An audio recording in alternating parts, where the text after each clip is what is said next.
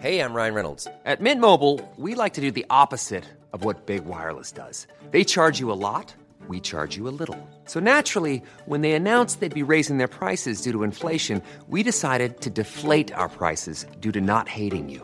That's right. We're cutting the price of Mint Unlimited from $30 a month to just $15 a month. Give it a try at mintmobile.com slash switch. $45 upfront for three months plus taxes and fees. Promo rate for new customers for limited time. Unlimited more than 40 gigabytes per month. Slows. Full terms at mintmobile.com.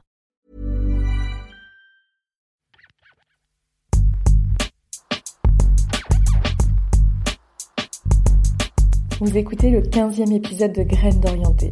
Je suis Juliette et je suis ravie de passer ce moment avec vous.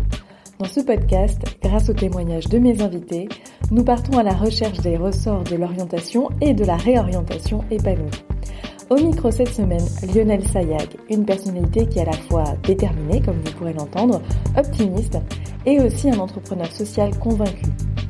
Entouré d'une super équipe pédagogique, Lionel a réalisé en quelque sorte un rêve d'enfant, celui de contribuer à faire évoluer le monde au travers d'un projet ambitieux, celui de fonder une autre école. Alors l'autre école, pourquoi? C'est une école où on apprend, c'est sûr, mais aussi où on se sent bien, où la singularité et où les modes d'apprentissage de chaque enfant sont respectés.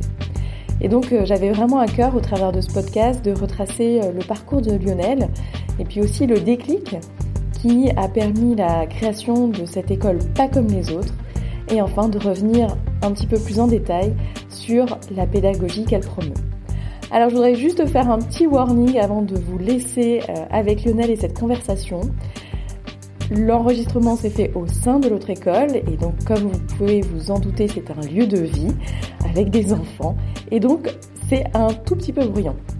D'ailleurs, pour tout vous dire, on a enregistré avec une petite mascotte, une, une petite puce à côté de nous qui euh, voulait écouter ce que l'on disait et qui euh, parfois fait euh, quelques petites interventions que vous pourrez peut-être déceler au cours de cet épisode. Quoi qu'il en soit, j'espère que ça vous plaira et je vous laisse tout de suite donc avec Lionel Sayag, fondateur de l'autre école. Bonjour Lionel. Bonjour. Merci beaucoup du coup de m'accueillir dans les locaux de l'école. Ouais. Euh, on a même une petite mascotte pour l'enregistrement euh, qui nous accompagne, c'est assez chouette. Ouais. Et c'est un enregistrement qui est un petit peu particulier parce qu'il s'inscrit dans une certaine continuité. Mhm. Récemment, j'ai sorti un podcast euh, avec Alexandre Pachulski euh, qui a été impliqué dans ce projet. Mhm. Et euh, je suis assez contente qu'on puisse tirer le fil euh, du futur du travail, des compétences de l'orientation pour en revenir à la source qui est l'éducation. Mhm. Donc merci beaucoup de m'accorder de ton temps. Merci à toi. Ma première question, c'est quel est le pire conseil d'orientation que l'on t'ait donné? Le pire conseil de l'orientation qu'on m'ait donné, euh, de pas croire en mes rêves. Ou que ouais, ou qu'il y avait des trucs qu'il fallait pas, auxquels il fallait pas, euh, fallait pas espérer parce que c'était des trucs d'utopistes ou des, ou, ou des rêves. ouais. Qu'est-ce que tu souhaitais faire quand tu étais petit? Je voulais changer le monde. et, euh, et on m'a dit que c'était pas possible. C'était plutôt un message qui venait euh, de l'environnement familial Non, pas du tout. Moi, enfin, moi, j'ai toujours eu un, je sais pas, j'ai toujours eu ce truc en moi où ben euh, de, de de voir ce qui que ce qui m'entourait, que le monde était pas forcément génial et comme j'étais quelqu'un d'assez sensible, ben ça me touchait personnellement. Et donc bah je me disais mais comment comment on peut faire quoi? Il y a tellement de gens qui sont malheureux, comment on peut faire pour les aider? Comment on peut faire pour que bah ce, ce monde tourne mieux? Et, euh, et voilà, enfin moi c'est ce qui a guidé mon, mon parcours, de, de se dire comment on essaie de d'améliorer cette société, de rendre le, le monde un tout petit peu meilleur en tout cas. Comment t'as vécu euh, ta scolarité jeune? Bah moi j'ai plutôt bien vécu ma scolarité, donc euh, euh, je pense que j'étais un enfant assez précoce, enfin ou, qui m'adaptait plutôt bien au système. euh, mais je m'ennuyais en fait, et avec le recul je m'aperçois de plus en plus à quel point je m'ennuyais. Et donc bah euh, j'ai réussi à m'en sortir parce que bah euh, j'arrivais à plus ou moins répondre aux attentes des professeurs et en même temps ben euh, j'avais un comportement un petit peu particulier en classe, euh, mais c'était ce qui me permettait de, de m'échapper ou de m'amuser, enfin je sais pas, ou de, ou de trouver un sens à tout ça. Donc, euh, donc je m'en suis plutôt bien sorti. Et avec le recul aujourd'hui, je me dis, euh, je me dis que l'école aurait pu m'apporter davantage, m'aurait pu m'apporter autre chose. Enfin, euh, aurait pu développer qui j'étais vraiment, aurait pu m'aider à, à développer ma créativité, euh, à valoriser ma sensibilité, à m'aider à, trouver ma singularité. Et alors justement, quel a été ton chemin jusqu'à l'autre école? Donc j'ai fait une maîtrise en économie à Dauphine. Après j'ai été à Sciences Po Paris, donc j'ai fait le master de finance et stratégie là-bas, et en même temps affaires publiques. Euh, à la sortie de Sciences Po, euh, donc d'abord je suis parti à Hong Kong pendant quelques pendant euh, un peu moins d'une année pour travailler en banque. Et après je suis rentré, j'ai été attaché parlementaire. Euh, donc dans les Hauts-de-Seine, avec toujours cette voilà cette ambition. Bah, je pensais que l'intérêt général ça passait par la politique. Je pensais que changer le monde ça passait par la politique. et, et, ensuite j'ai voulu préparer l'ENA, donc j'ai préparé le concours de l'ENA, j'ai échoué. Euh, j'ai travaillé ensuite dans l'administration française, un petit peu au ministère des Finances, à la médiation de la République, à la Commission européenne aussi euh, au, au, Cameroun. Et puis je suis rentré euh, en, en, cherchant toujours cette, cette meilleure voie pour euh, pour faire ce que j'avais envie de faire. j'ai travaillé en conseil, en orga et en strat pendant quelques années, et surtout j'ai eu l'occasion de pas mal voyager, ce qui a été vraiment quelque chose, bah, une des expériences les plus enrichissantes pour moi en fait de de voyager dans pas mal de pays seul euh, avec mon sac à dos et, euh, et, d'ouvrir mes perspectives. Et donc je suis rentré euh, à un moment tout à fait sens de, de, par mon parcours. J'avais fait pas mal aussi de, de soutien scolaire bénévole quand j'étais plus petit.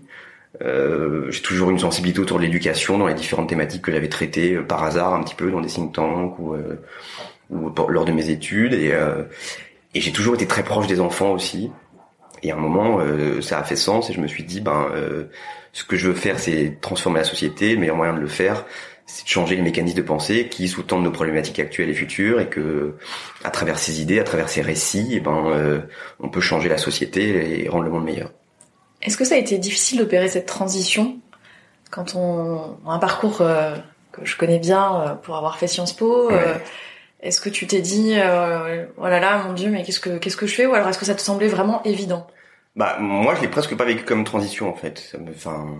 C'était une continuité. Ouais, c'était la, la, la, continuité de ma réflexion. Donc euh, ma réflexion, je, je la connaissais. Enfin, le fil directeur était là, et euh, et donc c'était juste une étape supplémentaire dans cette réflexion. Et je l'ai pas vraiment du tout senti comme une. Je me suis même pas dit que j'étais en reconversion. C'est plutôt les autres qui m'ont envoyé cette image. Mm-hmm. Et moi, je le voyais pas. Enfin, je le voyais un petit peu, mais pas tellement. Enfin, je me disais oui, c'est un autre secteur, mais euh, j'avais pas mal bougé, j'avais pas mal été dans, dans, différentes entreprises, même en conseil, on est souvent dans des environnements différents, donc euh, je me suis dit bah c'est juste un environnement euh, supplémentaire quoi, donc euh, donc je l'ai pas vécu comme euh, comme une reconversion. J'avais j'avais pas vraiment de doute en fait, j'avais pas de doute sur sur le fait que c'était le bon chemin, et j'avais pas de doute sur le fait que bon c'était très difficile, mais que j'ai qu'à un moment ça j'allais arriver d'une certaine manière. Des gens qui évoluent comme ça, euh, c'est vrai que je suis toujours ravie d'ailleurs. Euh, il y a des personnes qui m'écrivent et euh, pour beaucoup, la préoccupation financière, elle est réelle. Quand on a eu un parcours comme ça, ces transitions, elles impliquent toujours quand même de revoir souvent ses aspirations sur ce domaine. Mm. Est-ce que c'était quelque chose qui toi t'a posé problème ou est-ce que encore une fois, c'était tellement évident pour toi que ben on a la chance d'avoir un, un système en France qui permette de de nous accompagner dans cette transition. Donc euh, j'ai été au chômage pendant deux ans. Euh, ma famille m'a aidé aussi d'une certaine manière dans cette dans cette phase. Euh, donc oui, c'était dur. Bah, de, bah, on perd en qualité de vie, on perd en statut social, mais encore une fois, enfin moi en tout cas dans mon cas j'étais j'étais sur mon chemin et et je et je, et je le enfin c'était juste des contraintes à intégrer. Est-ce que tu peux nous parler maintenant de la fondation de l'autre école et euh, donc de toutes les, tous les beaux projets que vous y développez? À un moment, je me suis dit bah finalement euh, c'est l'éducation. Euh, et donc là, j'avais juste cette idée-là, c'était de me dire bon bah ça va être autour de l'éducation, je savais pas exactement comment. Au début, je pensais plus à des after school euh, pour euh, bah, pour insuffler euh, des méthodes de pensée ou des ou des compétences différentes. Et puis après, petit à petit, on, bah, je me suis dit, ben after school c'est bien, mais ça sera qu'un temps pour pour pour s'occuper de ces, ces sujets-là.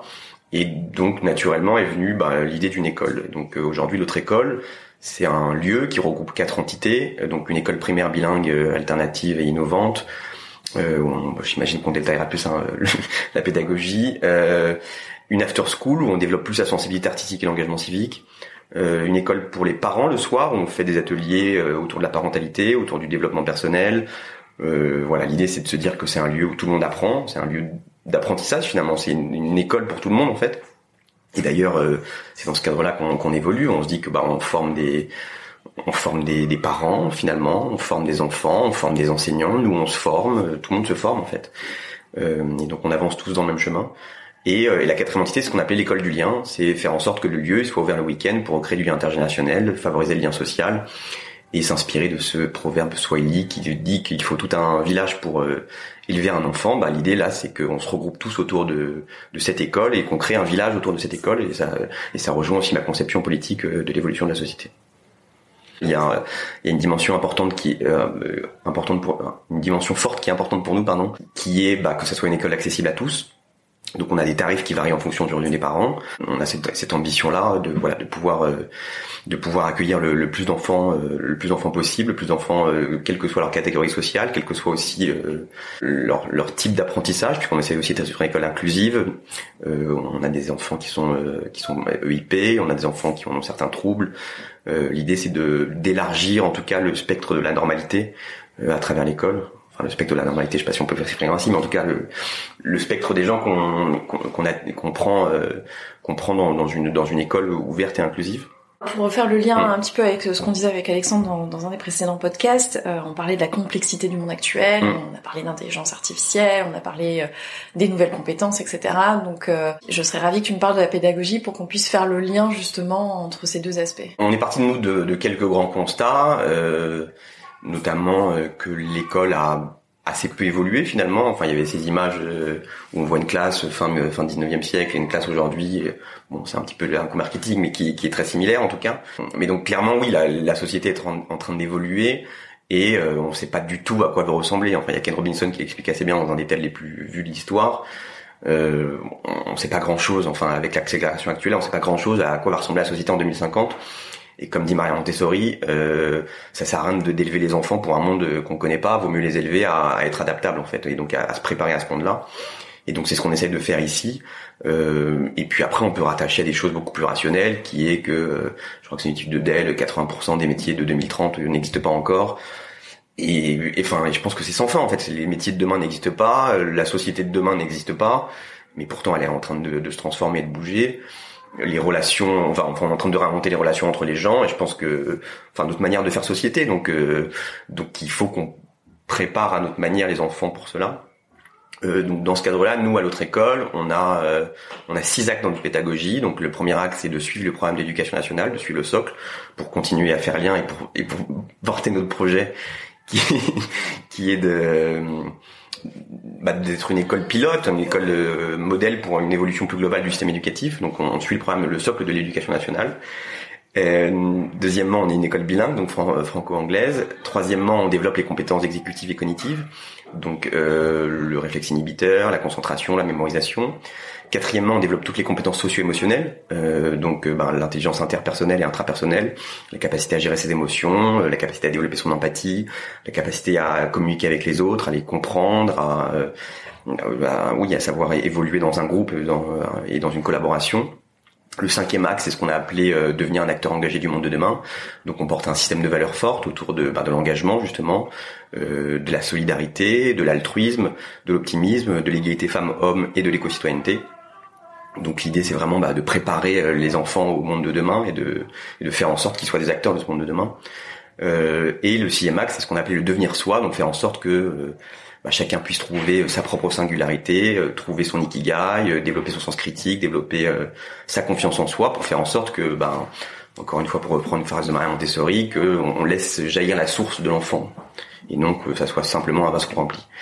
Euh, donc ça, ce sont les, les, grands axes de notre pédagogie. Et, euh, et, et, pour revenir à ça, puisque j'ai oublié d'en parler, nous, notre ambition pour le projet, c'est de, c'est un de développer notre propre réseau d'école. Deuxièmement, c'est de développer ben, euh, notre propre formation pour former davantage de gens et être vraiment une école de formation au sens large et porter cette idée finalement. Et, et c'est justement ça le troisième axe, c'est de faire en sorte que ben on puisse faire évoluer le système de l'extérieur et faire en sorte que ce type d'école soit un jour financé par la collectivité publique et, euh, et que d'autres écoles de ce genre puissent exister euh, au sein de l'éducation nationale. Je crois que l'heure de la sieste approche, donc euh, pour, pour libérer l'espace, je m'en viens à ma dernière question qui est celle de ton meilleur conseil d'orientation D'habitude, je laisse le choix aux personnes. Je leur dis, vous pouvez l'adresser à qui vous voulez. Mais euh, là, du coup, j'aimerais que tu l'adresses à tous les enfants qui sont là. Qu'est-ce que tu voudrais leur donner comme meilleur conseil d'orientation?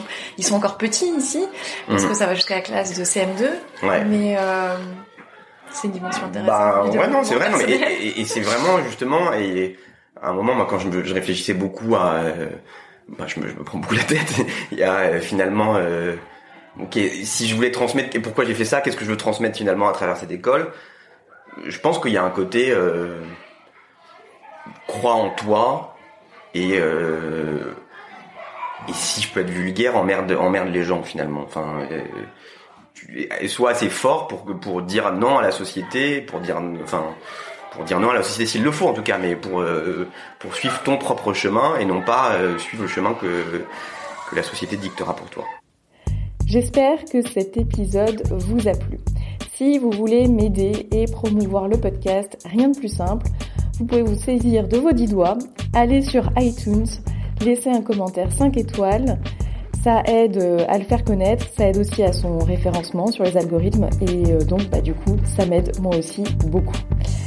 Aussi, pour ceux et celles qui voudraient poursuivre la conversation sur le futur de l'école, j'ai une recommandation à vous faire qui est d'une qualité absolue. C'est celle d'un épisode du podcast de Grégory Pouy. Euh, ce podcast s'intitule Vlan et l'épisode en question est euh, enregistré avec Svenia Buisson qui est une spécialiste de la question et donc ils vont ensemble interroger le futur de l'école en France c'était vraiment passionnant, donc je vous le recommande vivement.